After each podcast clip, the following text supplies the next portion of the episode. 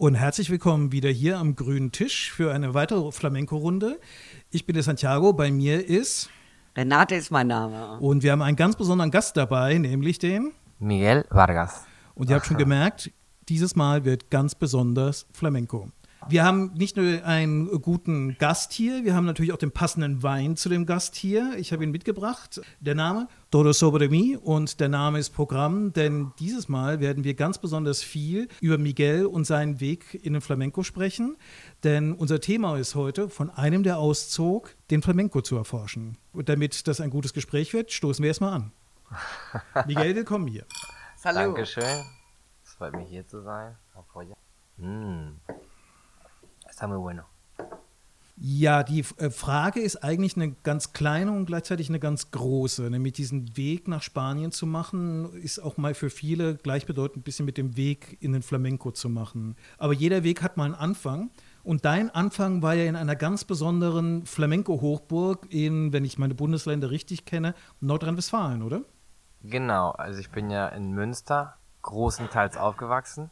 Ja, und das bin ich eigentlich dort zur Schule gegangen. Ich war auch für zweieinhalb Jahre im Kindergarten in Mexiko DF, in der Hauptstadt von Mexiko, in Coyoacán, in dem Viertel von Frida Kahlo. Und mit 16 war ich auch ein Jahr in Venezuela, in Maracaibo. Aber den Rest eigentlich bin ich zur Schule in, in Münster gegangen. Und in welcher heißen Taverne in Münster klingen die Flamenco-Klänge und das Trappeln der Füße raus auf die Straße, dass ein junger, leicht zu beeindruckender Miguel runtergezogen wird und in die Magie des Flamencos eindringt zum ersten Mal? Also am meisten haben die geklungenen Bretter eigentlich ein Brett, was ich auf dem Sperrmüll gefunden hatte, was ich zwischen meinem Bett und meinem Schrank auf den Boden gelegt habe und dann immer bei jeder Drehung, die ich probiert habe, dann teilweise gegen den Schrank geknallt bin. Aber ich sag jetzt mal, die erste Connection, also war ehrlich gesagt in Mexiko. Als ich dort war als, als kleines Kind und meine Eltern hatten mich nach Acapulco genommen und da sind wir in ein Tablao gegangen, da hatte ich das zum ersten Mal gesehen. Und da hatte, war ich schon davon eigentlich vollkommen begeistert, aber dort habe ich noch nicht angefangen, da war ich erst drei, vier Jahre alt. Und ähm, ich war aber immer schon ein Kind, was immer halt sehr musikalisch äh, getanzt hat, nonstop immer irgendwie Musik gesungen, war halt nie ruhig, sagen wir mal so. ja, ich fand, dein Vater hat so was Lustiges erzählt. Ja. Dein Vater hat mir mal erzählt, dass er alles Mögliche probiert hat. Genau. Er hatte von russischen Tiefsprüngen über was weiß ich, wohin und war schon ganz verzweifelt, weil du so ein Energiepaket Aha. warst. Und bis er dann in so ein Flamenco, nicht Flamenco, so einen spanischen Verein gekommen ist. Mhm. Und da hat er in dein Gesicht geguckt und hat nur gedacht, Gott sei Dank, irgendwie kommen wir mindestens mal ein Jahr weiter. Ja. Also ich sage es, ich habe gesagt, mein Vater, die haben das immer sehr unterstützt, haben mich halt überall hingebracht in allen möglichen, also ich habe Ballett ausprobiert, sogar schlesischen Volkstanz, alles mögliche. Schlesischen ja, Volkstanz? ich habe das dann aber immer alles ganz schnell gelernt und habe dann auch so schon mal mitgetanzt bei so Vorstellungen, aber dann war es für mich irgendwie langweilig. Und meine Mutter hat schon immer etwas Gitarre gespielt, hat auch etwas gesungen und hat eigentlich immer mich da auch versucht irgendwie zu unterstützen und mit mir was zusammen zu machen. Und das ist schon richtig. Damals war ja eigentlich, sage ich jetzt mal, jetzt heute ist ja wieder eine Welle, wie viele Leute aus Spanien hierher kommen, auch zum Arbeiten. Und damals war es halt auch eine große Welle von Gastarbeitern. Das heißt, wir hatten ganze Viertel wirklich in Münster, die eigentlich nur von Spanien, speziell, sage ich jetzt mal, viele aus Andalusien, Sevilla und diesen ganzen Dörfern drumherum, die dort gelebt und gearbeitet haben. Das heißt, wir hatten in, zu der Zeit eine Misa Española, also eine spanische Messe, eine Mission Española, was auch vom mhm. Diözesanwerk damals finanziert wurde, ja, glaube ich. Ja, die wurden auch damals schon immer und bis Aha. heute wurden ja von der Kultur unterstützt. Genau. Die kriegen für diese Ausbildung Aha. oder für den Unterricht ihrer Kinder in den spanischen Vereinen, Aha. das wird alles finanziell gefördert. Genau, also mhm. und dann hatten wir auch, wir hatten sogar zwei verschiedene spanische Zentren. Eins, das war ganz offen, da bräuchte man kein Socio, also Mitglied sein und einen, wo man halt Soci sein musste. Und da ist halt meine Mutter immer nach der spanischen Messe, sind wir dann sonntags in das spanische Zentrum immer gegangen und das war wie so eine spanische Bar, alles voller Rauch, alles nur typisches Essen, Tapa-Essen und oben war dann ein Raum, wo dann immer Aktivitäten waren und da war dann halt so ein Gitarrenunterricht. Meine Mutter hat mich dann da mitgenommen, dass ich da Maraca spielte und alles mögliche.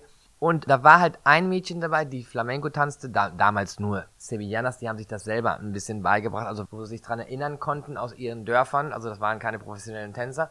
Und die haben sich das untereinander halt ein bisschen beigebracht. Und sie hat dann gesagt, warum bringst du nicht den Miguelito einfach mal mit, ob ihm das gefällt? Und das war der Fehler. ich, war die haben mich da hingebracht und das war dann das Ende. Oder der Anfang, sagen wir mal so. Aber wenn ich das dann richtig sehe, hast du ja eigentlich die spanische Kultur einen Tick früher kennengelernt, als dass du den Flamenco kennengelernt hast. Also richtig. Ja, klar. Zum, zum Tanzen auf jeden Fall, auf jeden dann. Fall. Natürlich. Also erstmal bin ich ja in Venezuela geboren, dann bin ich in Deutschland aufgewachsen, aber ich bin, wie gesagt, eigentlich jedes Jahr mindestens ein oder zweimal entweder in Venezuela oder in Spanien. Also mein Großvater lebte dann auch in Denia, mhm. wo ich dann auch teilweise als junger, als jung, junger? Als Junge. Der Hobbing, das ich als Junge dort in Tablaos dann getanzt habe. Und mein Onkel lebte in Extremadura in der Nähe von Safra. Und ähm, wie gesagt, und dann sind wir auch noch nach Venezuela. Also eigentlich diese spanische Kultur hatten wir immer, also seitdem ich klein war. Mhm. Ich bin damit aufgewachsen, das stimmt schon. Du hast natürlich einen historischen Vorteil. Du musst dich nicht groß herausputzen, damit man sofort denkt, ja, der könnte in einem Flamenco-Tablao-Programm durchaus als Foto auftauchen. Renate, bei dir, wenn ich es richtig sehe, du warst ja noch hold und blond und, und sehr, sehr deutsch, als du den Flamenco zum ersten Mal kennengelernt ja, hast. Ja, ich hatte ihn nicht zum ersten Mal kennengelernt, ich habe ihn natürlich hier in Deutschland kennengelernt, aber als ich in Spanien aufgeschlagen bin bei der Marikia, habe ich eher ausgesehen wie die Lucy aus Dallas. Man muss es einfach so sagen. Auch nicht schlecht. Ich hatte Haare bis zum Po in Stufen und blond, ganz blond. Für die jüngeren Hörer unter uns, Lucy, das war das Luder in der Ewing-Familie. Ja, ich war kein Luder, ich war einfach sehr naiv. Ich konnte kein Spanisch und ich kam aus dem Tanz von der Klasse, habe alles getanzt und dachte, nachdem ich hier in Deutschland auch gewisse Erfolge hatte in den Klassen, weil ich mir alles gut merken konnte, ich dachte, das ist es halt. Und dann komme ich da zur Marikia und habe auf einmal so einen unbestimmten Verdacht gehabt, dass da was ist, was ich gar nicht begreifen kann und vielleicht auch nie begreifen werde. Und als ich eigentlich mit meinem Latein am Ende war, so für mich, ich bin nämlich mit dem Gedanken nach Hause, ich werde hinter Glaswand Malerei machen, aber bestimmt kein Flamenco mehr. Du musst dir überlegen, ich kam in eine Klasse mit Profis und innerhalb von sechs Stunden war ich bei, in der Klasse der Sechsjährigen. da hat jeder besser getanzt als, und zwar mit Abstand besser getanzt als ich. Aber wie gesagt, die Mariki hat einen anderen Plan. Die hat dann anschließend mir gesagt, du gehst nach Hause und du wirst eine Schule eröffnen und ich werde dich unterstützen und du wirst den Flamenco in Deutschland, so wie er hier ist, bekannt machen. Und ich habe gedacht, verarschen kann ich mich selbst, wie soll ich das machen? Aber ich habe ein Stipendium dort gekriegt bei ihr und das war's. Ne? Aber insofern ist doch da auch ein Unterschied dabei. Du bist ja quasi ein bisschen unfreiwillig nach Spanien gestolpert, wenn ich mich richtig erinnere. Während du hast ja sehr bewusst die Entscheidung getroffen, ja, also. nach Spanien zu gehen, oder? Ja, also ich sage jetzt mal in meinem Falle. Erstmal hatte ich das klar, dass ich Flamenco-Tänzer werden wollte, seitdem ich mich daran erinnern kann. Es gibt sogar einen Artikel, da haben wir irgendwie, ich weiß nicht, ob ich da zehn war oder so. Mein Vater hat diesen Artikel oder meine Mutter mir noch aufgehoben und da ist das halt so unterstrichen, da steht dann irgendwie also diese Kritik in der Zeitung und dann steht irgendwie, und der kleine Miguelito mit 10 oder was hat gesagt, er, was er denn werden will, wenn er erwachsen ist und sagt, er wird Flamenco-Tänzer.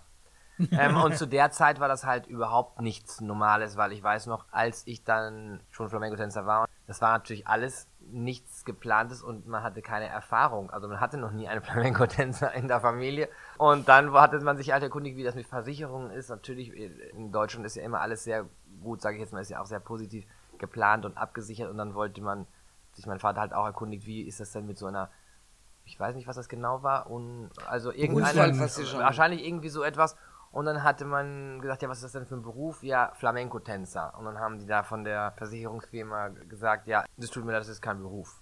Also das, das gibt es gar nicht. Und, also dir äh, ist es so gegangen wie heute jungen Menschen, die sagen, sie wollen Influencer werden. Nee, ja, obwohl das, ist, ja glaube ich, schon sehr ne? anerkannt. Ja, mit, mittlerweile, hat, ja, mittlerweile. Ja, aber ein paar Jahre später, denke ich mir, hätte, hätten die auch nicht mehr so ungläubig geguckt, wenn jemand gekommen wäre. Ja, also in Deutschland ist das natürlich schon, glaube ich, was sehr Spezielles, weil Absolut, halt sehr groß ist einfach, wie gesagt, ein kultureller Unterschied, was gar nichts. Es sind einfach zwei Welten. Ich sage jetzt mal speziell Andalusien. Ich sage immer so, wir sind eigentlich noch nicht mal mehr irgendwie, wir sind Nordafrika. Ja. Noch nicht mal mhm. irgendwie ja. Europa. Also das ist wirklich eine, ich wollte sagen, Gott sei Dank oder nicht, jede Kultur hat seine Vor- und Nachteile, aber das ist halt auch dieses Spezielle, was man wahrscheinlich fühlt, wenn man dann nach Andalusien geht, weil das ist halt, wie gesagt, es ist so nah und wenn du ankommst, bist du wie in einer anderen Welt. Also es hat nichts damit zu tun, wenn du hier in Deutschland bist, was du dort finden wirst, ne? Ja, das stimmt auch. Im Flamenco ist sehr, also für mich ist es heute, das weißt du ja selbst, Aha. total schwer, das hier zu vermitteln, nur Hauch an Hauch davon, wie es eigentlich dort ist. Und wenn Aha. jetzt wie Leute wie Miguel meine Maestros nicht hierher kommen würden und mich da unterstützen, indem sie ein riesiges Paket von Emotionen hier lassen und die Leute animieren, dann wäre das gar nicht möglich. Wie war denn da eigentlich deine Reisevorbereitung? Weil meine Erfahrung ist ja die, wenn du so irgendwie mal so deine erste Stunde hier in Deutschland gemacht hast und denkst, das könnte ja ganz sexy sein äh, und bestimmt gibt es in Spanien, lernt man da noch viel mehr, was ja keine falsche Vermutung ist, ist dann aber plötzlich dieser Moment, wo ich gehe zum ersten Mal nach Sevilla, nach Granada, mhm. wo auch immer hin und plötzlich hm, ist alles erstmal fremd. Und ich glaube, als du damals nach Spanien gegangen bist, war es ja noch mal ein bisschen fremder, fremder als heute, wo man sich ja im Internet ja schon relativ gut informieren kann, was ja, man dort findet. Also erstmal muss ich mal was klären. Also ich sage jetzt mal, in meinem Falle war das ja nicht irgendwie, dass ich darüber nachgedacht hatte, ich probiere das jetzt mal aus oder ich will mal nachforschen oder ich gucke mal oder sonst was, sondern ich hatte das, wie gesagt, seitdem ich 10, 11 Jahre lang war, klar, dass ich Flamenco-Tänzer werden würde. Und es war auch keine andere Option oder dass ich mir irgendwie was überlegt habe, wenn das nicht wird, dass ich was an. Nein, ich wusste, dass ich Flamenco-Tänzer werde und dass ich Flamenco, dass ich das machen werde. Was ich nicht klar hatte, war in dem Moment, also wo ich landen würde, in welcher Stadt oder sonst was. Und als ich damals in Sevilla ankam, gab es eigentlich auch noch gar keine Schulen. Also es gab zwei offiziell und dann noch eine dritte Schule, sage ich jetzt mal so, an Flamenco-Schulen, bei denen ich auch nie war. Also da ich war noch nie in, in, in diesen Schulen und man konnte das gar nicht so vorbereiten, also wie heutzutage. Es war halt gar nichts angeboten.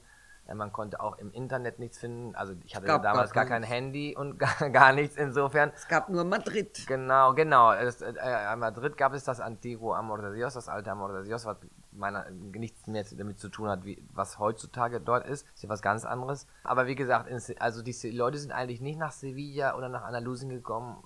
Generell sage ich jetzt mal, denke jetzt mal, Malikia ist ein spezieller Fall, damals. Und aber ihre, auch da nicht. Ja, aber ich sag mal, sie hatte diese große Schule und hatte dann noch diesen, mit der Universität, das ist ja schon was ganz Spezielles. Aber ich sage jetzt mal, in Sevilla war eigentlich nichts. Ich habe dann immer Freunde, wenn die gefragt haben, soll ich den Unterricht nehmen, habe ich ihnen immer Namen gegeben. Ja, such eine Tänzerin zum Beispiel, Carmelilla Montoya, die jetzt leider verstorben ist vor kurzem. Mhm.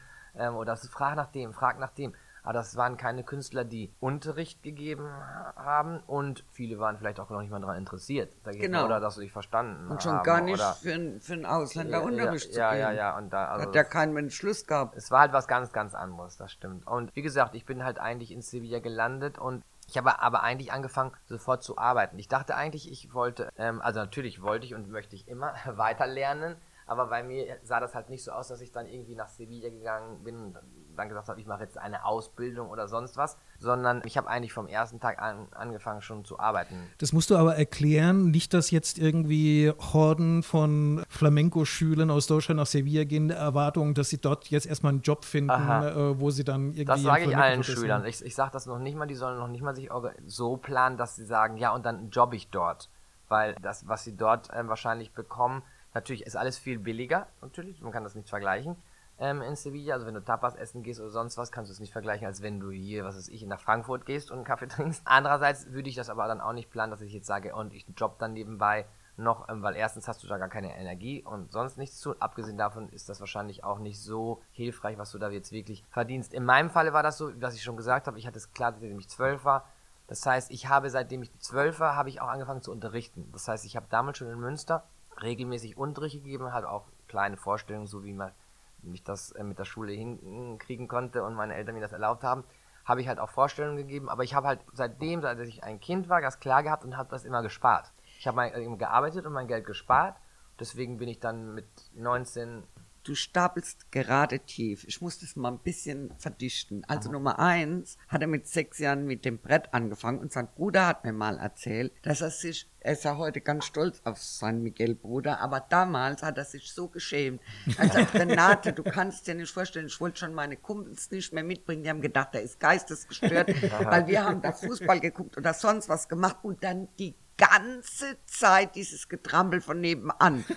Das hat natürlich keiner verstanden. Ich muss dir sagen, schon, der hat sich die ganzen alten Langspielplatten geholt von Cumbre und hat die ganz von, von, von, von der Mariquia, Festival, Festival Flamenco Gitano. Ja, und er hat die ganzen Sachen von der Mariquia, die Tangos, die Ganya, so wie ich sie in der Ausbildung Aha. hatte, das hat er sich von dieser LP da abgehört und hat's getanzt, weil wir hatten die Verbindung damals schon, da war er vielleicht acht mhm. oder neun, Da kam die Angeles Santiago de Müters, eine Freundin von dir. Wir sind immer nach Spanien. Ich habe die in Düsseldorf kennengelernt und die war dann auch bei mir im Studio.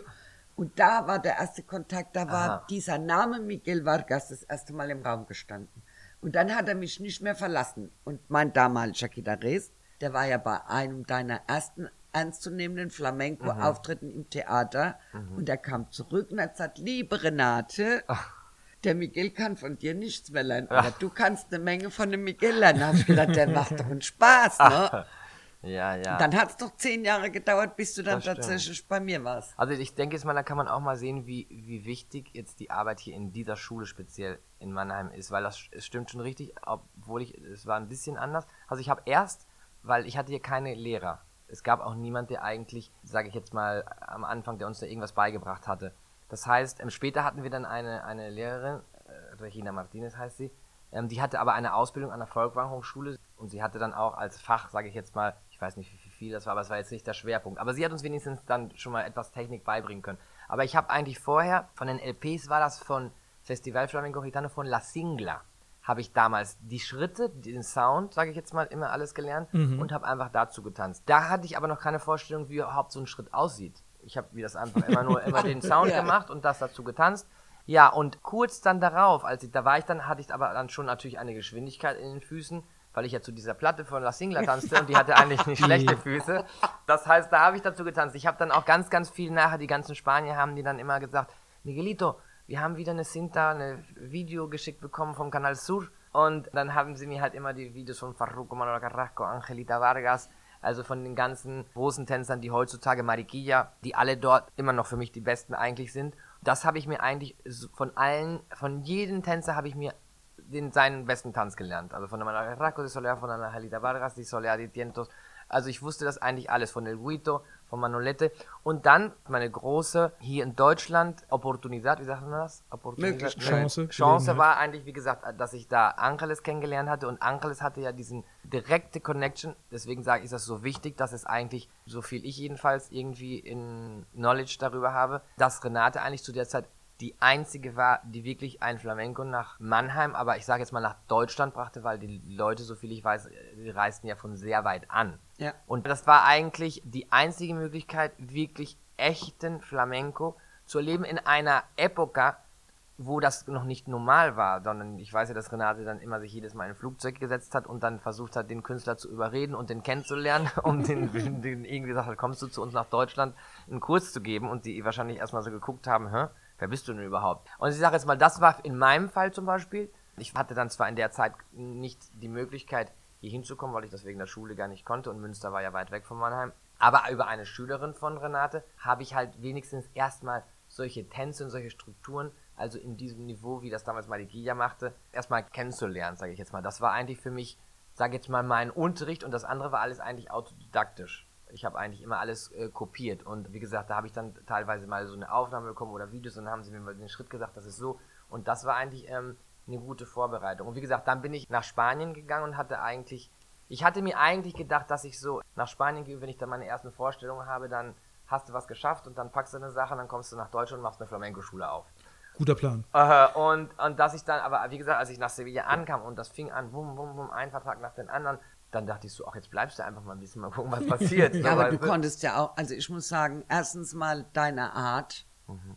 dein ganzer Spirit, den du verströmst, dein Aussehen natürlich auch, das darf man gar nicht unter den Tisch fallen lassen. Es war schon damals die Ausnahme, absolut die Ausnahme, dass du da sofort in Tablau kamst. Mhm. Das ist heute nicht möglich und damals war es aber auch nicht mhm. möglich. Damals erst recht nicht, ja, weil damals wollten, damals war es wirklich so, dass man, wie soll ich das ausdrücken, also die wollten eigentlich keine Leute von außerhalb ja, und schon gar nicht irgendwie ein Arbeitsblatt wegnehmen. Ja, ja. Also das wurde, habe ich auch teilweise gehört, sage ich jetzt mal. Also ist ja, aber auch, äh, wenn die Zeiten schlecht sind, ist das heute immer noch ja, so. Ja, ist wahrscheinlich in überall wie, passiert irgendwann Wie so. war das denn eigentlich für dich? Also Renate hat ja schon erzählt, als sie dann sozusagen das erste Mal in Spanien, Granada war, war so ihr Plan, sie kommt dann nach Hause und fängt dann mit Töpfern oder Glasmalerei an, weil was sie da gesehen hat, war, war ganz anders als das, was sie dann quasi zu Hause ja, vermittelt bekommen hat. Ja, weil ich die Kultur hat. nicht kannte und die Sprache nicht. Genau, das war aber, dein Vorteil, ne? Aha. War, hattest du so einen Moment oder war so diese, diese Zeit in der Vereinskneipe in Münster tatsächlich so eine gute Vorbereitung, dass dieser Kulturschock einfach nie gekommen ist? pass mal auf. Ich, ich war auf. einfach so fokussiert auf mein Tanzen. Das heißt, ich habe, als ich in Sevilla war, sage ich jetzt mal, in einem Raum gelebt, der damals 1000 Peseten gekostet hatte. Da war ich erstmal glücklich drüber, dass ich da schon mal einigermaßen, wie gesagt, deutsche Mentalität, dass ich schon mal ausrechnen könnte, oder kann ich eine gute Zeit lang erstmal bleiben, ohne dass ich irgendwie Angst haben muss, dass mein Geld zu Ende ist. Hatte noch nicht mal ein Fenster. Das hatte nur so ein Holzding, wo man aufmachen könnte, was in ein Patio war, der, wo eigentlich die Bar war, wo immer der ganze Rauch reinkam.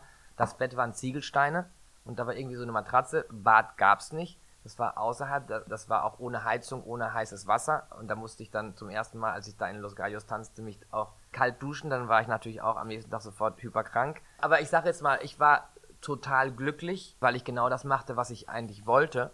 Das erzähle ich jetzt heute so im Nachhinein, wenn jetzt sehe ich das aus einem anderen Blickwinkel, aber das, ich war eigentlich nur glücklich und war vollkommen überzeugt. Das heißt, für mich gab es nie einen Moment, wo ich über solche Sachen nachgedacht habe. Auch nicht Frust oder das zu kompliziert oder sonst was. Es war eigentlich nur ein Weg. Guck mal, wie das hier heißt, Todo sobre mí. Das war es eigentlich auch der Weg, um zu mir selber zu finden. Mhm, das mhm. heißt, ich war eigentlich damit nur beschäftigt, um immer alles observar, wie sagt man observar? Zu beobachten. Alles zu beobachten und alles zu verstehen und immer mehr zu wachsen und immer mehr innerlich auch weiterzukommen. Bei mir gab es nie so, so etwas. Ich sage das auch immer den Schülern, wenn sie dann halt manche Leute dann irgendwie frustriert sind, hängt natürlich immer darauf, hängt das damit zusammen, wie viel man Zeit auch da investiert. In, investi ja, investiert, investiert, investiert, investiert, Entschuldigung, investiert. Man kann natürlich nicht erwarten, wenn man keine Zeit und keine Proben und man nicht übt, dann ist das normal und wirst, dass man nicht vorankommt. Aber, aber ich glaube wirklich, dass, also von dem abgesehen, ich war ja 27, als ich angefangen habe. Ich war 29, mhm. als ich mit der Ausbildung in Granada angefangen mhm. habe. Du warst A, was das Allerwichtigste ist, du hattest die Kultur vorher. Mhm. Und ich nicht. Ich war weder in einem spanischen Verein, ich konnte die Sprache nicht. Der Miguel hatte schon ein Gefühl. Mit sechs hatte der das Gefühl schon. Und der Zugang in Sevilla zu leben und dort Profi zu sein und Tänzer, das ist, ja logisch. Also ich stelle mir das für jemand, der, also ich kann euch den Weg beschreiben. Später hatte ich so eine Ehrfurcht von diesem, was mir fehlte, was den Spirit im Tanz ausmacht. Das musst du erst mal lernen, wenn du nicht den kulturellen Hintergrund hast. Als ich das adaptiert hatte, die Aha. Lebensart und so, war ich sowieso viel zu alt. Also verstehst du, ich glaube, die meisten haben eine romantische Vorstellung über Flamenco. Es geht nur über die Liebe. Mhm, genau über das Gefühl und die Liebe und du musst es lieben, so zu fühlen. Fühlen tun wir alle gleich, mhm. aber wir haben eine andere Möglichkeit, das auszudrücken. Und das musst du lernen, wie das in Andalusien genau. passiert. Genau. Wenn du es nicht kannst, kannst du kein Tänzer werden.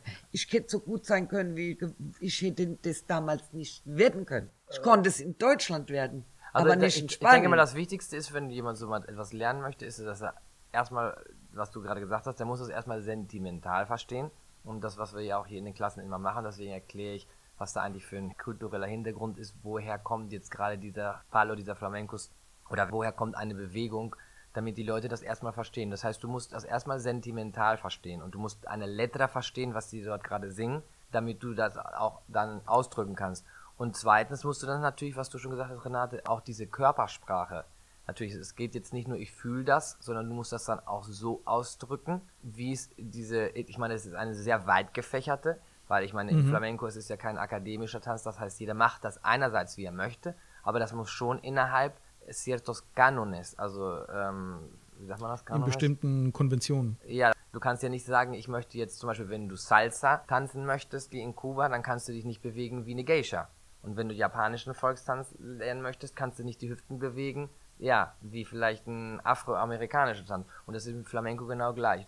Es ist nicht irgendwie was mathematisch, was man lernen kann, weil er eigentlich nicht festgelegt ist. Du musst nur sehr viel Liebe mitbringen, dass du dafür erstmal was empfindest und dass du immer bereit bist, dass die sich für dich neue Türen öffnen und dass du nicht denkst irgendwie, dass das dann irgendwann zu Ende ist, dass du zu Ende gelernt hast oder dass du irgendein Diplom kriegst. Das sind natürlich alles gute Sachen, sage ich jetzt mal, zur Motivation und dass du auch mal wieder einen Abschnitt ähm, geschafft hast und dann muss man auch glücklich drüber sein und das auch genießen, wenn man mal das, was geschafft hat. Aber ich sag mal, wenn man auf diesem Weg ist, sich selbst kennenzulernen und selber immer zu wachsen und auch immer mehr neue Horizonte zu erkennen, das ist eigentlich, was ich den Schülern sage, was sie genießen müssen, den Lernprozess, weil wenn der einmal vorbei ist, ja, der, der ist, der dürfte nie vorbei sein. Aber wenn das, wenn sich jemand fühlt, äh, dass er das dahin kommen möchte, dass der Lernprozess vorbei ist, dann gibt es für mich keinen Sinn. Ja, ist vor allen Dingen auch schwierig. Das ist ja auch dieser Kathedra-Ausbildung ganz schwierig, den Leuten zu vermitteln, dass ich ihnen zwar das Werkzeug gebe und die Marikia guckt, ob das alles ihre Ordnung hat, aber wenn die Energie und das Feuer von ihnen nicht kommt und sie nicht bereit sind zu entspannen und zu denken, dass der Weg das Ziel ist, sondern dass die nur drauf aussehen, auf diese Diplome oder Aha. den letzten Ballo da als Bachelorarbeit oder was, Aha. dann kann ich Ihnen jetzt schon sagen, Sie werden damit scheitern. Aha. Das ist eine sehr romantische Vorstellung, Tänzer zu werden.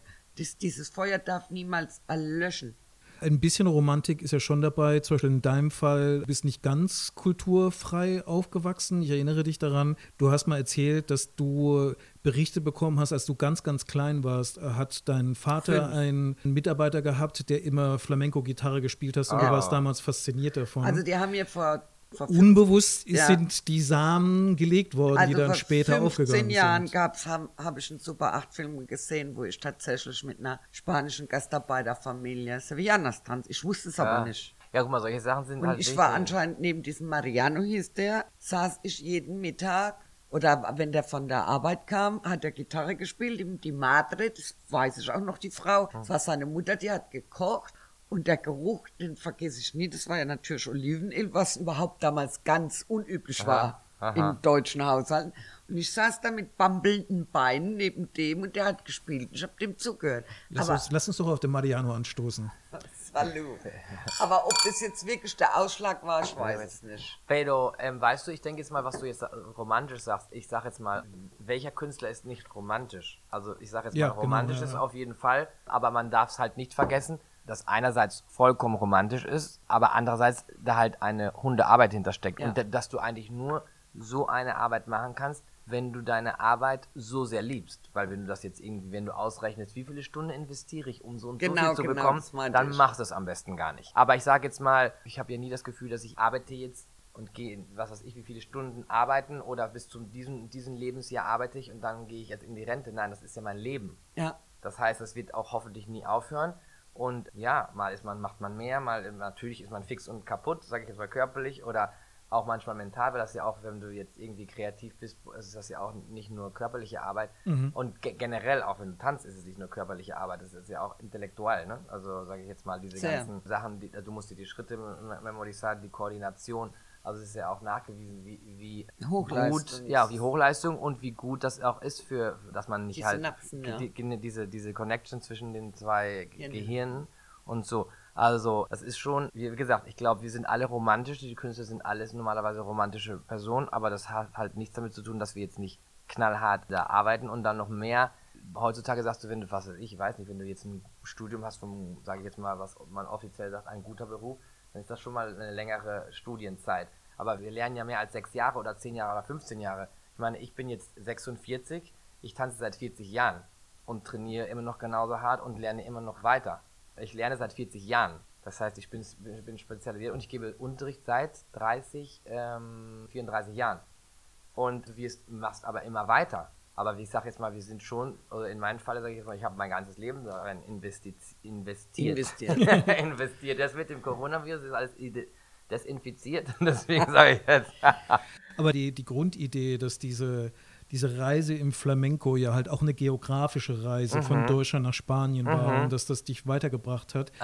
Damals war das eine sehr romantische Reise mhm. im gewissen Sinne, weil es auch eine Reise ins Unbekannte war. Klar. Heute ist es ja eine sehr planbare Reise und Aha. möglicherweise eine weniger romantische Reise wenn ich dann in Sevilla oder in, in, in Andalusien in der Schule stehe und sehe dann so eine Japanerin, die da steht, da finde ich, da hat das noch sehr, was sehr Romantisches, weil die ja oft ja viele, viele Monate weit weg von zu Hause sind und dann ja auch in eine Welt reintauchen, wo ja dann auch die Schriftzeichen zum Beispiel ganz anders sind. Aha. Während jetzt so die Menschen, die dann für einen Sommerworkshop nach Andalusien aus Deutschland oder Frankreich, Italien oder so gehen, mhm. da finde ich, ist so diese Romantik schon ein bisschen raus. Und da ist für mich auch immer ein bisschen die Frage, ist dann die Lernreise, hat die noch die ähnliche Qualität, die sie früher gehabt hat, als man noch mehr ins Unbekannte gegangen ist? Hm. Also ich denke mal, generell ist es einfach wichtig und gut, ich sehe das jetzt immer mal positiv, dass der Flamenco jetzt einfach Zugang hat auf eine viel größere Masse von Personen. Sei es im Unterricht, dass wir jetzt, was weiß ich, wie Festival ist, dass die jetzt so organisiert sind wie der Festival de Jerez, wie die Biennale de Sevilla, wie was ich weiß ich nicht, wie viele Sachen da organisiert werden. Und auch wir sind jetzt nicht mehr irgendwie in irgendeiner Taverne, sondern wir sind vielleicht im Lincoln Center oder wo ich jetzt getanzt habe in der Royal Opera in Oman, dass wir in solchen Sachen präsent sind. Aber ich denke jetzt mal generell ist das einfach so, wie unsere Society heutzutage ist. Ich sage jetzt mal, das hat immer seine Vor- und seine Nachteile. Mhm, mhm. ich denke jetzt mal, Vorteil ist wirklich, dass es einfach viel mehr Leute gibt, die damit in Kontakt sind und dass der Zugang ähm, halt viel einfacher ist. Das gibt natürlich auch gleichzeitig die Situation, dass man sich das natürlich weniger erkämpfen muss. Das heißt jetzt nicht, dass es Leute gibt, die vielleicht trotzdem nicht der Masse hinterherlaufen, weil es ist natürlich, was du jetzt angeboten bekommst, ist natürlich schon wieder weiß ich nicht, nicht manipuliert, aber es ist halt aus einer gewissen Sicht und dann ist das jedem selber überlassen, wie viel er da jetzt Research machen möchte und was du da jetzt wirklich suchst. Ich denke jetzt mal für jemand, der jetzt so einen ersten Kontakt und etwas lernen möchte, ist das eigentlich eine große Opportunität, äh, Möglichkeit, also was da jetzt alles angeboten wird. Wenn du nachher jetzt tiefgründiger gehen möchtest, dann ist das aber die Natur der Person dass du deinen eigenen Weg gehst. Ab, ne? Aber wenn man jetzt auf die Japanerin da zurückkommt oder Chinesin, ja. dann muss ich dir ganz ehrlich sagen, überleg doch mal, wenn jemand zweimal im Jahr so eine organisierte Reise macht, ich erinnere dich an 2019 bei Aha. dir jetzt, Aha. Das, mehr Romantik gibt's nicht. Mhm. Wir waren auf der Ferie. Du kannst mit dem Miguel Sevillana mhm. tanzen, wenn du Glück hast. Du hast also ich kann nicht mit dem Sevillana tanzen. Warum? Fährst in der okay, doch, ich kann, ich kann mit ihm tanzen, aber ich glaube, da gibt es viele nette Damen, die sich drum, drum drängeln vor ihm. Du fährst in der Kutsche, du genießt deine Tabas, gemacht, bla bla, du ja, ein Tablau. Ja, und was denkst du denn, die arme Chinesin? Die kommt nämlich dahin, hat das im Kopf, weil sie nämlich zweimal auf dem Festival in Jerez war, und dann nach zwei Monaten kommt nämlich das tolle Erwachen. Mhm. Das ist nämlich überhaupt nicht romantisch, dort zu leben. Weil du musst da erstmal Leute haben, wo du reinkommst in den inneren Zirkel. Und du wirst es nicht hinkriegen. Also, jetzt möchte ich noch mal was sagen. Ja, das Und zwar, dass ich jetzt noch gar nicht von geredet habe, was ja wahrscheinlich viele schon wissen. Ich habe hier jetzt vor vielen Jahren, in 2008 oder 2009, ich hatte jetzt die letzten Jahre eigentlich so einen Break, weil ich so einfach nur noch Tourneen gemacht habe. Mhm. Aber ich habe das Centro de Arte y Flamenco de Sevilla. Und das ist eigentlich, ähm, es ist eine, sage ich jetzt mal, ein Zentrum für, für Flamenco. Äh, ähm, zur, zur, Klarstellung, es ist dein Zentrum. Für, es ja. ist nicht, dass es ein Zentrum ist, wo du jetzt hingehst und sagst, boah, ein schönes Zentrum. Es äh, ist ein Zentrum, was du gegründet hast. Genau, das habe ich gegründet und das ist auch im Barrio de la Macarena. 200 Meter daneben ist das Haus von Manuel Vallejo, es ist die goldene Llave de Oro del Cante. Die Nachbarstraße war Manolo Caracol. Die ganze Familie lebte noch von Manolo Caracol. La Niña de los Peines. Wir haben also als ein wirklich, abgesehen von Triana halt, war die Alameda, das ist genau in diesem Barrio, halt die Hochburg vom Flamenco. Und dort habe ich dieses Zentrum gegründet. Und das ist halt genau das, weil wir haben ja eigentlich kein, das heißt, jetzt gibt es schon ein offizielles Ausbildungssystem, aber was eigentlich nicht sage ich jetzt mal, sehr gut ist, was wir jetzt offiziell haben, weil der Flamenco kommt eigentlich aus einem ganzen anderen Hintergrund. Das heißt, du musst eigentlich Knowledge haben, du musst damit aufwachsen, du musst über den Gesang wissen, weil das alles auf dem Gesang basiert ist. Du musst was von Gitarre wissen und wenn selbst wenn du also nur ten, nur also wenn du tanzen möchtest. Das heißt, ich habe diese Schule eigentlich gegründet und eine Ausbildung mhm. gegründet, eigentlich basiert auf meinen Erfahrungen, genau, weil ich habe halt viele Leute motiviert, als ich dann da im Los Gallos gearbeitet habe und dann habe ich denen gesagt, habe dann auch da gesprochen, ja komm doch und dann haben sie da getanzt und dann habe ich dann festgestellt, boah, die bewegen sich zwar total gut, aber die haben zum Beispiel keine Ahnung vom Gesang und als sie angefangen haben zu tanzen, dachte ich nur so, ach du lieber Himmel, was hast du denn jetzt da gemacht? Und, ähm, und die das haben dann, weiß da was gemacht. Das heißt, was wir eigentlich jetzt in der Schule machen, ist eigentlich das nicht akademische weil ich, ich sage jetzt mal, ich, was wir beibringen, ist jetzt eigentlich eine natürliche Art, den Flamenco zu machen, wie der eigentlich ursprünglich gemacht wird, sage ich jetzt mal so. Aber das in eine Form zu bringen für Leute, die da jetzt irgendwie mal einen Zugriff haben möchten. Das heißt, ich habe das dann halt alles ein bisschen aufgeteilt, also dass du deine Körperarbeit hast in einer Klasse, dass du dich darauf konzentrieren kannst, wie die Energien fließen, über deine Atmung, über das Gewicht, über dein Zentrum von deinem Körper dann eine andere Klasse, wo du vielleicht auf den Gesang hörst, eine andere Klasse ist eine Theorieklasse, wo du über ja, diesen kulturellen Hintergrund oder was du auch historisch. Überhaupt die Strukturen, genau, ne? Das ist noch was anderes, ja, dann noch extra Palmas, eine, eine alles. Theorie, also äh, Strukturen, Palmas. Also das Ganze bieten wir an und dann haben wir halt auch generell Aktivitäten, dass die Schüler halt auch dann authentische Sachen sehen. Also dass wir Vorstellungen dort organisieren, wir machen Tertulias, wir machen auch. Aber bis Jam. wann hast du die, die, Ausbildung hast du ja irgendwann noch nicht mehr gemacht, ne? Genau, seit. Nicht mehr angeboten. Ja, genau. Dann mache jetzt habe ich das in den letzten Jahren eigentlich nur gemacht, wenn dann schon, weil ich sehr viel reise, halt, wenn die Leute mich direkt angeschrieben haben. Aber du willst es ja jetzt wieder Genau. Du hast ja den Plan, das jetzt wieder aufzubauen. Genau, und das wollen wir jetzt halt wieder aufbauen. Und wir haben das jetzt diesmal auch erweitert in dem Fall, sage ich jetzt mal, auf dieses Wellness, dass wir als Tänzer, sage ich jetzt mal früher, wie wir es vorhin als Spaß gesagt haben, also dass die Flamenco-Tänzer sich halt nie aufgewärmt haben. Früher war das halt auch oft, die haben zwar lange getanzt, aber die waren natürlich auch fix und kaputt mit ihrem Körper, weil sie nicht drauf aufgepasst haben. Und in meinem Fall ist das eigentlich so, guck mal, ich tanze jetzt seit 40 Jahren und abgesehen davon, dass ich vielleicht mal, wenn ich viel mache oder sonst was, dass ich dann mal Muskelkater oder sonst was ist, aber was Normales. Aber ich habe eigentlich gar keine Probleme. Gar nichts mit den Knie, gar nichts. Und ich versuche halt diese Technik immer auch weiter zu vermitteln, dass ihr so ein Körperbewusstsein bekommt. Aber dann haben wir halt, was sehr wichtig ist, halt dieses, wie sagt man, Mantenimiento. Die Selbstpflege? Ja, diese Selbstpflege. Wenn du irgendwie eine Woche lang sechs, sieben, acht Stunden tanzt, volle Kanne, wenn der Freitag da ist, brauchst du irgendeine Massage einmal für deinen Körper und auch mental, dass du dich auch da etwas mal entspannen kannst und Desconnection irgendwie fühlen kannst. Und den Part haben wir jetzt halt auch neu. Also ich habe das auch gestern im Unterricht gesehen, ich fand das sehr gut. Und ich glaube, das war ja in der ersten Klasse die Anfänger, wo jetzt eigentlich normalerweise herkommen raffen ihren Rock und fangen an. Haben echt gelernt, welche Bänder sie dehnen müssen und was sie tun. Und es haben zwar, erst waren sie ein bisschen befremdet und dann auf einmal hast du gemerkt, dass die sich nicht nur die äh, Bänder dehnen, sondern das hätte ich dann nicht gedacht. Aber die haben sich entspannt. Mhm, genau, darum geht's Die waren auch. ganz anders auf einmal im Raum gestanden. Deswegen mache ich das als Aber du hast eine besondere Match, du hast eine besondere Magie. Kann, weil ich habe diese Aufwärmübungen schon von anderen Leuten gesehen und denkst, oh bitte, nee, lass es. Also ich glaube, dass du in dieser Aufbauarbeit, mhm. den Körper zu dehnen oder mal hinzustellen, jemand trotzdem abholen kannst. Ich arbeite dann auch viel, denke ich mal, was halt essentiell für den Tanz generell ist, die Atmung. Du kannst, ja. ich sage das immer ganz einfach, sage ich jetzt mal, steck dich mal eine Plastiktüte über den Kopf und mach die zu. Nach 30 Sekunden bist du bestimmt nicht mehr äh, entspannt. Das heißt, wenn du tanzt und vergisst zu atmen, geht an, das nicht. An die lieben Hörer, steckt euch keine Kopf. Nein, aber ich sage jetzt mal, deswegen, weshalb mache ich die Aufwärmübungen? Erstens mal, natürlich für den Körper, damit wir uns nachher nicht irgendwie verletzen.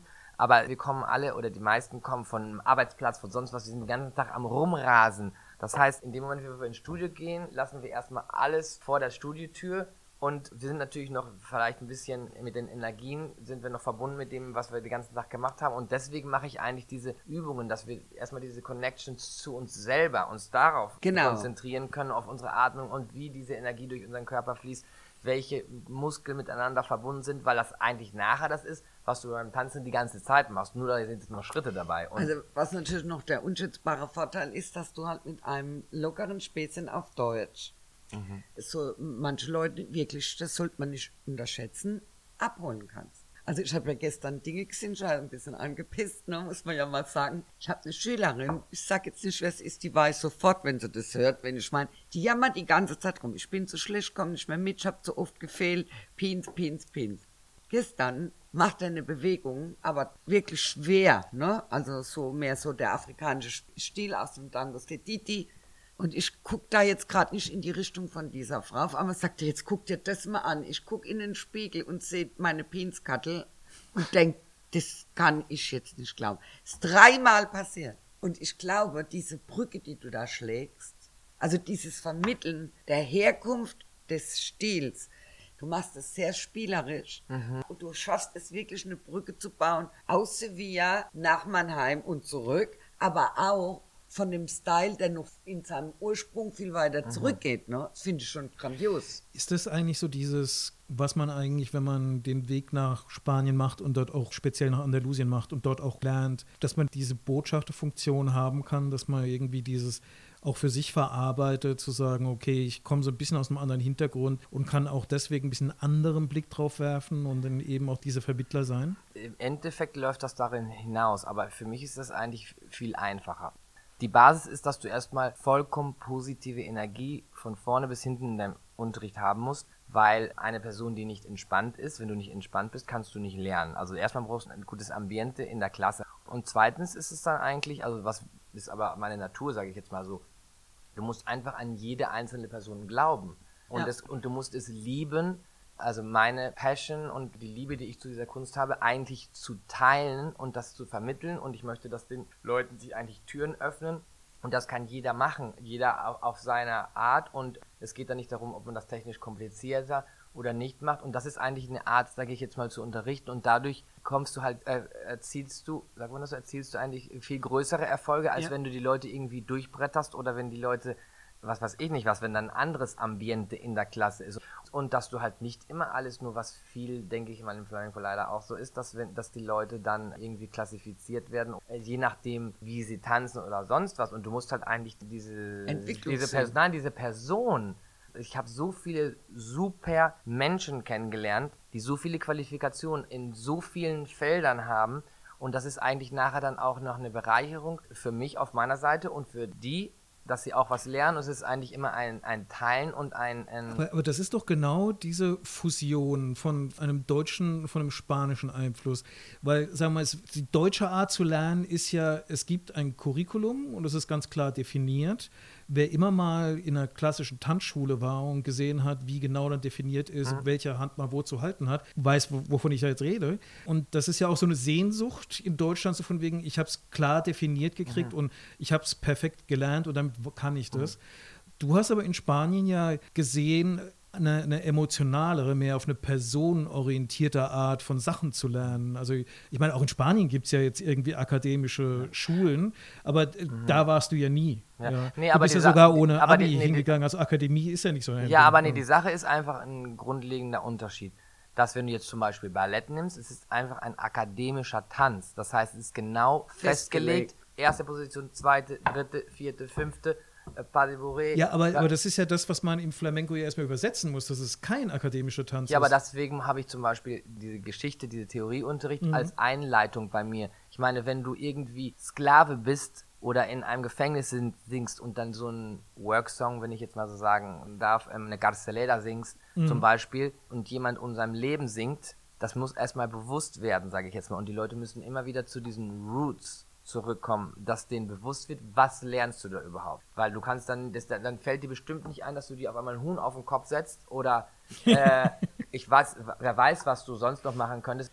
Es ist halt immer dieses Wichtige, was ich jetzt auch an Renate sehr liebe, dass du halt immer wirklich diese Tradition vermittelst und vor allem diesen Respekt. Und das ist das, weil wir, wir sind wir den einfach schuldig, weil das ist ja für uns ein Erbe, was wir bekommen. Wir bekommen ein Erbe und der Ursprung ist ja eigentlich basiert von dem Leiden von einem Volk. Das hat sich dann nachher ausgeweitet, dass wir jetzt nicht nur diese Martinettes, diese Workshops aus diesen Schmieden haben oder die Garceledas, die man damals in den Gefängnissen gesungen hat. Nachher hat sich das natürlich ausgeweitet, dass wir eigentlich in, für jede Lebenssituation einen Kante haben. Eine Nana, wenn du das Kind zum Wiegen schläfst, ähm, eine Alborea, wenn es eine Hochzeit gibt, eine Trilla, wenn du auf dem Land mit den Ochsen das Land bearbeitest. Das ist eigentlich der Ursprung und dann ist es natürlich schön, als Künstler will man, möchte man immer seine Freiheit haben und ich bin auch andererseits dafür, dass man die vollkommene künstlerische Freiheit hat, aber du musst halt diese Connection haben und zu diesem Ursprung. Also ich sage jetzt mal, meine Kinder zum Beispiel sind aus dieser neuen Generation und sie sind, natürlich frei und fühlen sich frei und machen, probieren natürlich andere Sachen aus, aber sie behandeln diese Kunst mit einer ähm, gewissen ja, Respekt. mit einem gewissen Respekt, mhm. weil ich sag selbst, mein Sohn, als er klein war, hat er irgendwelche Sachen mal gesehen im Fernsehen und da kam er, ich kann mich noch genau daran erinnern, der David war das, der Jüngere, und hat dann mich dann mal gefragt, Papa, glaubst du nicht, dass das irgendwie eine Falta de Respeto ist? Also was du da jetzt gerade machst, ja, aber weil es ist halt darauf basiert, wenn du weißt, woher das kommt. Ich meine, geh doch mal zurück in der Geschichte von den Hitanos, sage ich jetzt mal, wie oft sie in der Geschichte verfolgt worden sind und sie auch, was viele glaube ich nicht wissen, Sklaven waren. Ja. Und auf diesem, was Maniki ja auch eine Choreografie die gemacht Galera. hat, die Galera gemacht hat. Und ich sage jetzt mal, das, das muss eigentlich einfach mal bewusst sein und das muss man alles ja im Vorderkopf haben oder wie man das auch immer auf Deutsch sagt. Und dann wirst du halt diese Kunst, denke ich jetzt mal auch, und diese Lebensart mit dem, ja, mit einem gewissen Respekt, wie das jede Kultur ist. Aber ich, ich finde schon eine bemerkenswerte Leistung und vielleicht ist es dann auch genau die Leistung, die dieser Weg nach Spanien eröffnet. Aha eben diese Kultur wahrzunehmen, ernst zu nehmen, auch, auch lieben zu lernen und aber dann eben die Fähigkeit zu haben, zu sagen, okay, das muss ich, wenn ich das in Deutschland mache oder wenn ich das jemanden aus Deutschland vermittle, muss ich auch übersetzen und muss für die Leute auch erstmal erlebbar machen. Weil sonst bin ich ja ganz schnell in einer Situation im Klischee-Tanzschulen-Rhythmus, dass ich sage, das ist halt, die Rumba ist jetzt einfach eine andere Fußabfolge, die ich vermitteln kann und vergesse komplett, dass es diese emotionale, diese kulturelle Seite gibt, die ja untrennbar auch dazu gehört. Ich sage jetzt mal, es sind zwei Sachen. Worüber wir alles reden, ist eigentlich essentiell, damit du wirklich Flamenco machst. Also du musst das halt auf, dem, auf der emotionalen Basis erstmal verstehen und dich damit identifizieren. In meinem Fall war das so, ich hört sich jetzt vielleicht ein bisschen komisch an, aber bei mir war das so ein bisschen parallel. Ich sage jetzt mal zu der Zeit, wo ich eigentlich in Deutschland aufgewachsen bin, war ich das einzige Kind, was eine andere Hautfarbe hatte, mhm. zum Beispiel. Und ich sage jetzt mal, generell war, hatte ich eigentlich immer positive Erlebnisse, aber es nicht immer. Also ich sage jetzt mal, das war schon mh, hm, manchmal, ich sage jetzt gerade, Kinder sind ja auch nicht immer Nett. Nett. Ich habe schon eine Phase gehabt, wo ich eigentlich war dieser, wie gesagt, dieser Flamenco, todo el camino hacia mí, ne? Mhm. dass du als Kind, ich hatte zum Beispiel eine Phase, wo ich dann geweint habe und meine Mutter gefragt hat, ja, was kann ich machen, damit ich meine Hautfarbe so bekomme wie die anderen Kinder? Oder die Kinder haben dich schon fühlen lassen, dass du dich eher schämen musst für das, wie du bist. Dann kam noch bei mir hinzu, dass mein Elternhaus, wo ich sehr drüber dankbar bin, halt eine ganz andere Lebensphilosophie haben. Also bei uns war halt wichtig Reisen und ähm, halt immer neue Erfahrungen fürs Leben zu bekommen, also was mich eigentlich bereichert hat und nicht irgendwie einen Adidas-Turnschuh zu haben. Ich bin dann halt in die Schule gegangen mit irgendwelchen handgemachten Sandalen aus Leder, die ich in Lateinamerika bekommen habe. Und dann haben die Kinder eher über mich gelacht, weil ich nicht irgendwie das letzte Puma-Model anhatte. Das ist eine Sache. Und bei mir war das dann halt eine Entwicklung, dass ich eigentlich von dem, dass ich mich eigentlich geschämt habe,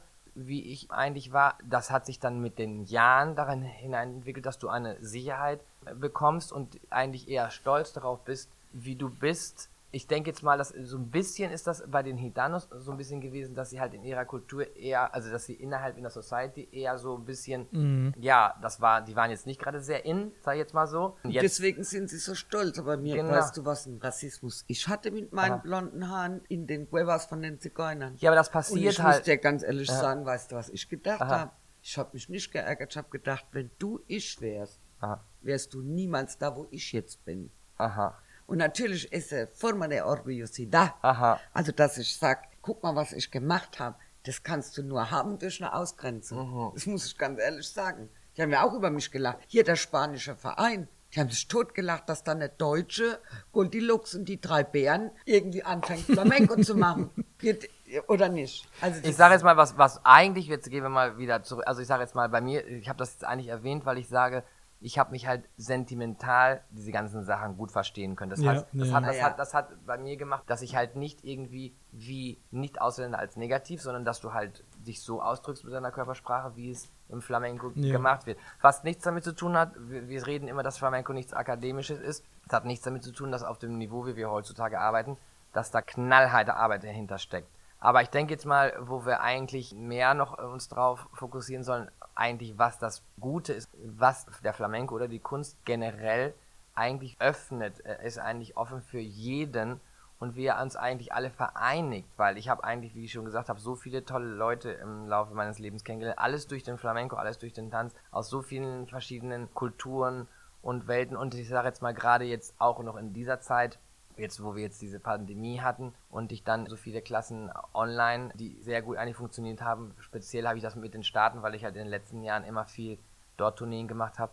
Und für mich war es dann auch toll, einfach zu sehen, wie die Leute wirklich gesagt haben, so, also immer so Danke, danke, weil sie halt, das war wirklich, die waren da eingeschlossen und das waren auch teilweise ältere, manche jüngere, aber die waren vielleicht alleine, die Familien sahen weit weg und für die war es wie so eine Heilung, sage ich jetzt mal, wirklich wie eine Medizin, weil Tanz und Kunst generell, es ist einfach, ähm, ja, Medizin für die Seele. Aber in meinem Fall ist das genau das Gleiche. Also das ist eigentlich so ein Austausch. Also ich habe denen was gegeben, aber das teilen zu können und das Tanzen in dem Moment, wo ich wieder getanzt habe, fühle ich mich wieder gut. Und das ist eigentlich das Schöne, denke ich jetzt mal, an, an der Kunst. Ne? Das ist eigentlich ein ganz spannender Moment. Habe ich noch gar nicht so dran gedacht, aber in der Corona-Zeit, so im Lockdown, mhm. wo, wo wir ja alle so ein bisschen ja, Erlebnismangel hatten. Ich meine, wir wissen alle, dass irgendwie Video-Streaming verdammt viele Nachteile hat, aber so diesen Moment zu haben, einen Flamenco-Moment zumindest dann online per Video teilen zu können. Mhm. Gerade aus dieser emotionalen Sondersituation, dass mhm. du deine vier Wände nur ganz selten verlassen kannst ist tatsächlich in dem Moment ja auch so ein bisschen eine Reise in den Flamenco gewesen. Vor allem, ich sage jetzt mal, es ist auch, also in meinem Falle, wenn ich jetzt diese, ich war erst natürlich ganz skeptisch über diesen Online-Unterricht. Ich, ich habe erstmal gar nicht angefangen ja. und die Leute haben mich aber immer wieder kontaktiert, dass ich das gemacht habe und eigentlich ist es so eine tolle Möglichkeit. Ich glaube, das Wichtige dabei ist, oder in meinem Fall, ich habe das wirklich anders, ich habe das jetzt nicht versucht zu machen, wie ich das in dem Unterricht so mache, also dass wir jetzt irgendwelche Fußübungen oder sonst was machen, sondern ich habe mir eigentlich Zeit für diese Sachen genommen, was die Leute immer lernen möchten und man in dem normalen Unterricht oft gar nicht so viel Zeit hat. Also wir haben zum Beispiel einmal in der Woche nur, wir nannten das Theorieklasse, aber da sind wir halt die ganzen Gesänge durchgegangen, was die in, da gelernt haben zu tanzen und ich habe dann, wenn ich da eineinhalb Stunden Zeit habe, kann ich die natürlich alles über so eine Letra von der Fernanda oder von der Maria Peña, was ihre Tante war, was da für eine Geschichte hintersteht, warum hat sie das so gesungen, was war in ihrem mhm. Leben, was ist da geschehen und wie, wie, dann auch, wie ist der Matisse, wo ist das? Und ich habe den Videos zeigen können. Sachen, was wir eigentlich sagen, was, was man eigentlich wissen müsste, um da tiefgründiger reinzukommen. Und dann, wie gesagt, in den Tanzklassen haben wir, die ersten Monate haben wir noch nicht mal Escorillas gemacht, weil es ging wirklich nur darum, dass du wirklich das lernst mal, wie dieser Kante ist. Wo sind diese Remates? Wie kannst du das machen?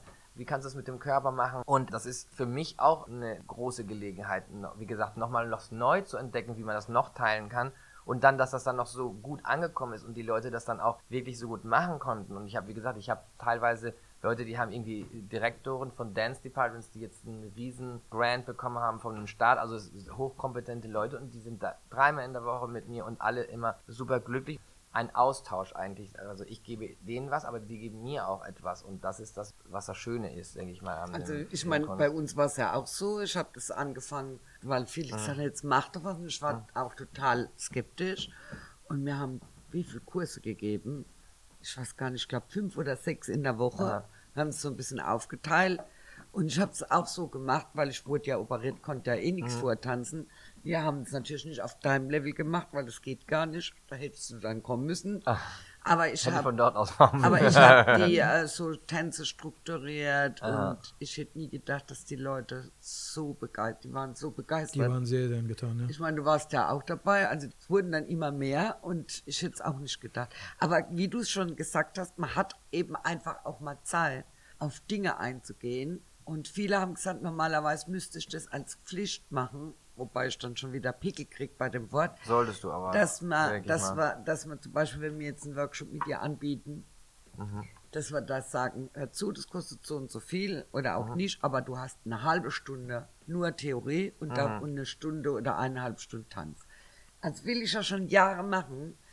Ich habe aber immer so ein bisschen Angst, dass die Leute das nicht möchten. Nee, aber ich glaube, ich, so wie ich das gestern gemacht habe, ich, ich sage jetzt mal, ich habe das ja so ein bisschen angehaucht, sage ich jetzt mal. Also wenigstens, wenn du irgendwie anfängst, einen mhm. neuen Balle zu machen, du kannst dich nicht ins Studio stellen und einfach anfangen zu tanzen. Als, als Lehrer denke ich mal, du musst den Leuten irgendwie vermitteln, worum geht's überhaupt. Man ist zwar schön Learning by Doing, da bin ich der Erste, der das so macht, aber ich denke jetzt mal zum Beispiel, wenn ich Tango de Triana mache, ich muss erklären, woher das kommt, was ist da einfach in dieser Situation, warum ist da dieser Gesang entstanden. Es sind Tango de Triana, aber es ist aber ein persönlicher Stil, da kommst du dann schon gleich wieder in Details, wo du äh, halt Hintergrundinformationen den Schülern vermittelst. Und ich denke, wie gesagt, dass in dem Fall jetzt bei uns haben wir da jetzt nicht großen Teil vom Unterricht genommen, aber ich denke jetzt mal schon, dass du anfangen musst, irgendwie hier ist erstmal der Takt, weil du kannst nicht immer davon ausgehen und du musst erstmal gucken, was die Leute wirklich schon verinnerlicht haben. Und das fängst du erstmal mit dem Takt an, dann hörst, spielst die Gitarre dazu, dann singst du den erstmal eine Letra, was weiß ich, dann machst du erstmal die Akzente, die in dem Gesang sind mit den Remates, damit sie erstmal haben, okay, das ist das, wie sie es anhört. Und jetzt lerne ich erstmal das, was, was die Schritte, die sie jetzt machen, da sage ich jetzt mal, guck mal, ba, ba, da, da, da, da, zum Beispiel in Remate. Das heißt, wenn du nachher einen Schritt lernst, bam, bang, bam, bang, dann weißt du, oh, das ist an dieser Stelle dann gibt das erstmal einen ganz anderen Sinn mhm, und dann mhm. auch ein ganz anderes Verständnis und die Leute können dann viel besser lernen. Und dann, wenn ich denen jetzt erkläre, wie ich gestern erklärt habe, guck mal, wenn, es ist nicht das gleiche, wie du sagst, jetzt guck an die Decke und die Leute drehen ihre Augen nach oben. als wenn ich zum Beispiel denen erkläre, guck mal, in der Hitano-Kultur, wie in vielen anderen, ist lange Haare zu haben, war etwas über Stolz, sage ich jetzt mal auch, und dass diese Familienfeste eigentlich die Möglichkeit waren, ihren zukünftigen Ehegatten oder Ehefrau kennenzulernen und dass diese Bewegungen eigentlich so kokettierend sind, auf eine elegante oder nicht zu, zu direkte Art und dass, das, dass du diese Position von dem Kopf eigentlich ist, weil die Haare hinten, dass du das eigentlich zeigst, wie deine Haare fallen und wenn du den Kopf bewegst, ist das eigentlich ein Spiel, den du mit deinen Haaren machst. Und wenn du das einem Schüler erklärst, dann bewirkt das, dass er ja, dass er das versteht und dass er, wenn du diese Bewegung macht, an, ne? dass, dass du halt ähm, eine Bewegung machst mit und die dann, wie gesagt, was ich gesagt habe, sentimental verstehst. Sag ich jetzt mal, auch wenn du vielleicht nicht das jetzt, wenn du in den Supermarkt gehst, hier so mit, dem, mit der Kassiererin flirtest. Aber ich sage jetzt mal, das ist wichtig, dass du das verstehst und nicht einfach irgendwie jetzt sagst, ich bewege meinen Kopf von links nach rechts und mache meinen Kopf noch hoch und fühle mich dann da jetzt unbequem dabei. Wenn du den Leuten das erklärst, wo das herkommt und die das verstehen, dann sagen sie, ah, Ach so ist das. Und dann macht das, merkst du das auch als, ja. als, als, als Also ich war gestern siehst. wirklich platt, ne? Weil es ist ja kein einfacher Palo, den umzusetzen, Aha. körperlich. Weil es geht ja auch weg von der Vorstellung, du stehst da wie ein Zinnsoldat und hast die Fäuste in der Taille und trampelst auf dem Boden rum, jetzt sehr stark überzeichnet, sondern es ist genau das Gegenteil. Du musst in deinen Körper rein, du musst diese rollende Bewegung machen und ich glaube, diese Beispiele, die du gebracht hast, dass die aus Afrika kommen, warum die jetzt über die Schulter gucken, mhm. dass du nicht wegguckst. Das hat so einen Spaß gemacht, weil die Klasse war eigentlich vom Level, da waren, da waren Leute drin, haben zwei Monate jetzt Unterricht. Mhm. Und das vorm Lockdown. Die hatten zwei Monate vor dem Lockdown, haben mit zwei Wochen wieder angefangen. Die waren allerdings im Online-Kurs und wir hatten auch Tango de Titi behandelt. Weißt du, wir haben die alten Videos angeguckt, los Viejos. Mhm. Das ist halt mit, zum Beispiel, das ist zum Beispiel dem, wichtig. Äh, mit, dem, mit dem Blick darauf, dass ja nicht nur gestern Workshop war, sondern dass in einer halben Stunde ja auch wieder Workshop ist, aha, würde ich aha. ganz gerne noch einen Punkt zum Abschluss ansprechen wollen. Und aha. zwar, wir sind ja jetzt hoffentlich auf Holz geklopft im Ausklang von der Pandemie. Das bedeutet, dass es wieder ein reales Szenario wird, dass man auch mal wieder nach Spanien kann und dass man dort Unterricht nehmen kann. Wir haben ja schon gesagt, wie du damals nach Spanien gegangen bist, ist völlig anders, wie Leute heute nach Spanien gehen können. Aber nichtsdestotrotz Nichtsdestotrotz stellt sich so ein bisschen die Frage, gibt es eine richtige Art, die Spanien-Erfahrung zu machen? Gibt es etwas, was die Leute machen sollten, um eine wirklich gute Erfahrung mitzunehmen und nicht nur einfach, haha, ich habe eine neue Choreografie kennengelernt? Also pass mal auf, ich kann dir von mir jetzt sprechen, sage ich jetzt mal. Naja, du hast aber auch eine ganze Aha. Menge Schüler, du hast viele ja. Leute kennengelernt, die lange unten waren, mhm. um zu lernen und so weiter. Du hast ja ein bisschen einen, einen Pool von Geschichten. Deswegen sage ich dir, also es, es hat schon seinen Grund, sage ich jetzt mal, ohne dass ich da jetzt mir selber Blumen überschmeiße, wie sagt man das auf Spanisch, wie sagt man das so. Also was ich jetzt anbiete, ist eigentlich schon basiert aus meiner eigenen Erfahrung, also wie ich Tänzer geworden bin und auch, was ich halt gesehen habe, welche Probleme die Leute, womit sie konfrontiert werden, wenn sie gesagt nach Spanien kommen, wie sie vielleicht Erfahrungen an anderen Schulen haben. Und diese Sachen habe ich halt versucht anders anzubieten. Also dass das halt freundlicher ist für, für den, wie mir jetzt mal sagt, Verbraucher oder wie, für diesen Schüler, weil ich wirklich daran interessiert bin und die verstehen kann, wie gerne oder was sie für eine Sehnsucht oder was für einen großen Willen sie da jetzt haben, sowas zu lernen und ich das wirklich vom Herzen versuche, den so gut wie möglich auseinanderzulegen in der Art, wie sie denken, weil ich das halt auch das ich weiß, weil ich hier das Abi gemacht habe. Ja. Und ich versuche das so ein bisschen, dass ich es einerseits dem Ursprung beibehalte und das aber versuche dann so zu erklären, ja, dass es halt jeder verstehen kann. Und dass wir halt generell dieses Zentrum offen haben und die Leute eigentlich kommen morgens rein und gehen abends wieder. Wir haben Seele zum Üben, wo die Leute üben können, was auch viel gesagt wird, das, was oft wohl ich war jetzt nicht in anderen Schulen, aber was ich halt oft gehört habe von anderen Schülern, dass da halt viel Rivalitäten zwischen Schülern ist oder wenn du als neuer Schüler irgendwo ankommst. Aber das ist auch, glaube ich, eine Sache, die du als Lehrer äh, dafür eigentlich zuständig bist, für das Ambiente, was in deiner Klasse ist. Und das ist bei uns halt überhaupt nicht. Also ist, bei uns geht es wirklich nur um die Liebe zum Flamenco, um das zu teilen, um es zu lernen und alles, was damit zu tun hat, wie gesagt, das Tanzen, das Singen, die Perkussion, die Gitarre, ähm, das, dich auf dich selber aufzupassen, dass du halt das Maximum rausholen kannst in der Zeit, die du zur Verfügung hast, da in, in Sevilla zu lernen. Jetzt, dass ich da über andere sprechen kann, ist ein bisschen kompliziert, weil ich ja gar nicht weiß, also ich bin ja nicht in den, äh, bei den anderen Lehrern dabei, was sie machen. Aber wie gesagt, von meiner Seite aus habe ich dieses System und dieses Zentrum habe ich eigentlich gemacht. Das sollte wirklich so eine Welt sein, so wie ihr das hier eigentlich habt. Das, deswegen bin ich auch mit Renate so, habe ich so eine starke Connection, glaube ich. Also wir haben das immer wieder und stellen es, glaube ich, immer wieder fest. Und wir sind ja hier jetzt auch angekommen und dann hat der Harvey hier auch so, als wir reingekommen sind, gesagt, boah, das ist ja wie bei uns. Also du kommst da so rein und so ist das genau, das ist das, was man braucht. Also, dass die Leute reinkommen, dass du dich fühlst, ein Teil von Spanien, ein Teil vom Flamenco. Also, dass du dich, das ist ja wie gesagt ein Ambiente und das habt ihr halt hier, wenn du hier, das ist glaube ich, ich meine, ich kann, ich kenne jetzt nicht alle Schulen, aber ich war, ich habe schon viele in Deutschland kennengelernt und ich denke jetzt mal, das ist hier schon ein sehr, sehr, sehr, sehr, sehr spezieller Platz, der sich sehr unterscheidet von anderen äh, Schulen oder anderen Orten. Da ist Renate auch sehr ähnlich und die gleiche Sache in einer anderen Art, jetzt adaptiert, sage ich jetzt mal, auf Sevilla, wo die Hochburg vom Flamenco ist, biete ich das halt an, diese Möglichkeit halt zu lernen. Dann würde ich nochmal eine Fürsprecherin für die Flamenco-Hochburg Granada noch zu Wort kommen lassen. Was wäre denn deine Empfehlung für Leute, die nach Spanien gehen? Aus deiner Sicht heraus, gibt es da etwas, also ich, was, was, was wichtig ist oder etwas, also wo man ich, Fehler machen kann? Die Schüler, die bei mir sind, die gucke ich mir ganz genau an und dann sage ich, dahin oder geht dahin. Also ich muss ganz ehrlich sagen, wenn jetzt jemand zu mir sagt, er geht in die Cam de las Cuevas oder mhm. so, flippe ich natürlich aus. Weil ich denke, was soll das denn? Es gibt wirklich gute Lehrer und jeder hat was anderes. Sind nicht alle komplett. Das heißt, wenn ich jemand Starkes habe, der aber nicht so weit ist, dass er so berührt werden möchte, dann werde ich den zu jemand schicken, wo er viel Choreografie, Anführungszeichen, Material lernt. Will jemand tatsächlich in die Peripherie, will ein Gefühl entwickeln? Ist das jemand, der nicht so gut Spanisch kann? Ist das jemand, wo ich ein Potenzial sehe, aber der nicht so mit Brachialgewalt wo dran geht? Dann schicke ich den natürlich zu Miguel. Also wenn du komplett was haben willst, dass jemand dich auch als sanft dahin führt, dann würde ich den natürlich dahin schicken. Wenn du natürlich jetzt nur drauf aus bist, was heißt nur, das hat alles seine Berechtigung, zehn Choreografien zu machen, dann kann ich den auch woanders hinschicken zur Tatjana ist oder zur Marikia oder zur Juana oder so. Jeder Mensch ist unterschiedlich und jeder muss auch seinen eigenen Weg finden. Manche brauchen jemanden, der sie an die Hand nimmt und manche möchten nicht an die Hand genommen werden, oder? Würdest du sagen, wenn jemand sich da eintauchen will, soll er da auf jeden Fall für ein halbes Jahr runtergehen? Oder würdest du sagen, nee, halbes Jahr Schwachsinn, guck doch erstmal, was dir eine Woche bringt? Also ich würde sagen, du musst dich daran tasten. Also erstmal kannst du ja im geschützten Raum, wenn ich jetzt mit Miguel nächstes Jahr da, wenn die Pandemie vorbei ist, einen Kurs mache, kannst du dahin, kannst du gucken, dann äh, bilden sich ja immer so Gruppen, die gehen dann schon mal alleine in die Stadt oder gucken mal woanders. Aha. Dann kriegst du so ein bisschen Selbstbewusstsein. Ich habe auch Schüler gehabt, die sind alleine dann zu Miguel. Ah, das stimmt. Das und, und was, oh, Gense. Und dann geht es immer so weiter. Und dann kannst du natürlich auch sagen, ich gehe da drei Monate hin oder fünf mhm. Monate oder ein Jahr. Aber direkt jetzt so von heute auf morgen, bloß weil du hier drei Kurse gemacht mhm. hast, zu denken, wow, also entweder du bist Millionär, hast im Lotto gewonnen, dann kannst du auf die ganze Welt. Überall hin. Und da ist überall toll. Aber wenn du, du darfst ja nicht vergessen, nirgendwo kannst du allein und einsamer sein als in Andalusien als Deutscher.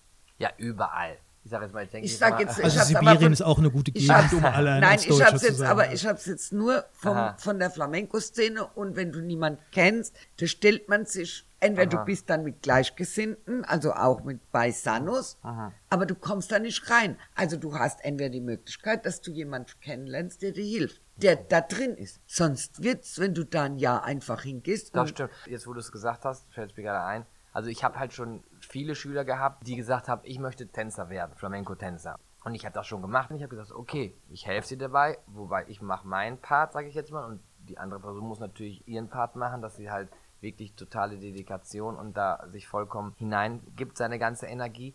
Aber wie gesagt, ich möchte auch andererseits auch motivieren, es ist nicht einfach, aber wenn du wirklich davon überzeugt bist und wenn du das machen möchtest, und ich jetzt in meinem Falle wusste ich halt oder weiß ich, was ich den Leuten zeigen muss und ich habe halt Leute gehabt, denen ich das gezeigt habe, die eigentlich sehr wenig konnten und die heutzutage entweder sogar in Sevilla Lehrer sind oder selbst auch Leute aus Spanien, die gesagt haben, ich habe so viel Unterricht genommen, ich hab, kann aber keinen einzigen Tanz und dann haben sie bei mir diese Ausbildung gemacht und dann haben sie heutzutage tanzen sie in Madrid und tanzen sie überall. Also ich sage jetzt mal, das ist das auch, was, was ich jeder, was er sucht, und das versuche ich dem halt zu geben. Ja, also. und zum Beispiel bei, bei mir sind jetzt auch Kathedrals da und die machen alle Kurse bei Miguel und die haben auch online bei dir Kurse genommen. Aha, das stimmt, das stimmt. Und wenn wir da jetzt, wenn wir dementsprechend ein Thema haben und mir, mir geht es auf den Keks, weil ich nicht weiterkomme, schicke ich die natürlich zu Miguel.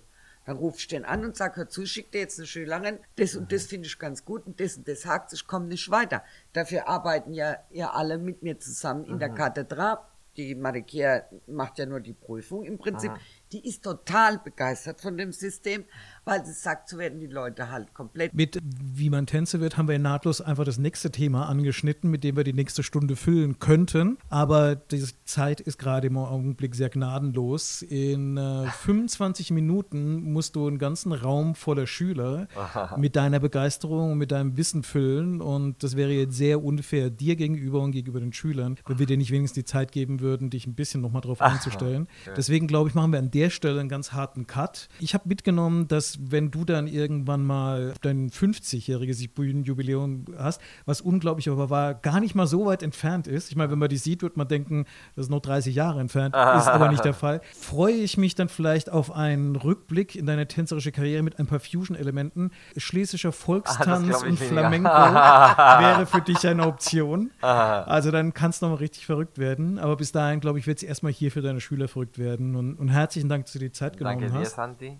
Und, und ja, natürlich auch. Und ich danke dir auch, Miguel, ja. vor allen Dingen, dass du hier bist. Ich vor allem, wie lange, wie, vor allem, wie lange arbeiten wir jetzt schon? Ich meine, ich sage jetzt du arbeiten. 23 genau. Jahre alt. Mhm. 23, jetzt bin ich 46, das heißt vor 23 Jahren. Ja. Und ich sage jetzt mal, das ist auch was Schönes. Ich habe ja schon vorher gesagt, meine Arbeit sehe ich nie so als Arbeit an, aber ich sage jetzt mal, wenn das so wie bei Renate ist, wo man eigentlich an einem Projekt, wo wir da eigentlich so reingeschlittert sind, ohne das richtig zu merken. Aber sind, wir sind halt, haben eine Sache gleich, dass wir irgendwie Verantwortung fühlen, um dieses Knowledge weiterzuleiten und dass halt immer neue Leute kommen und neue Generationen und das für jeden offen haben.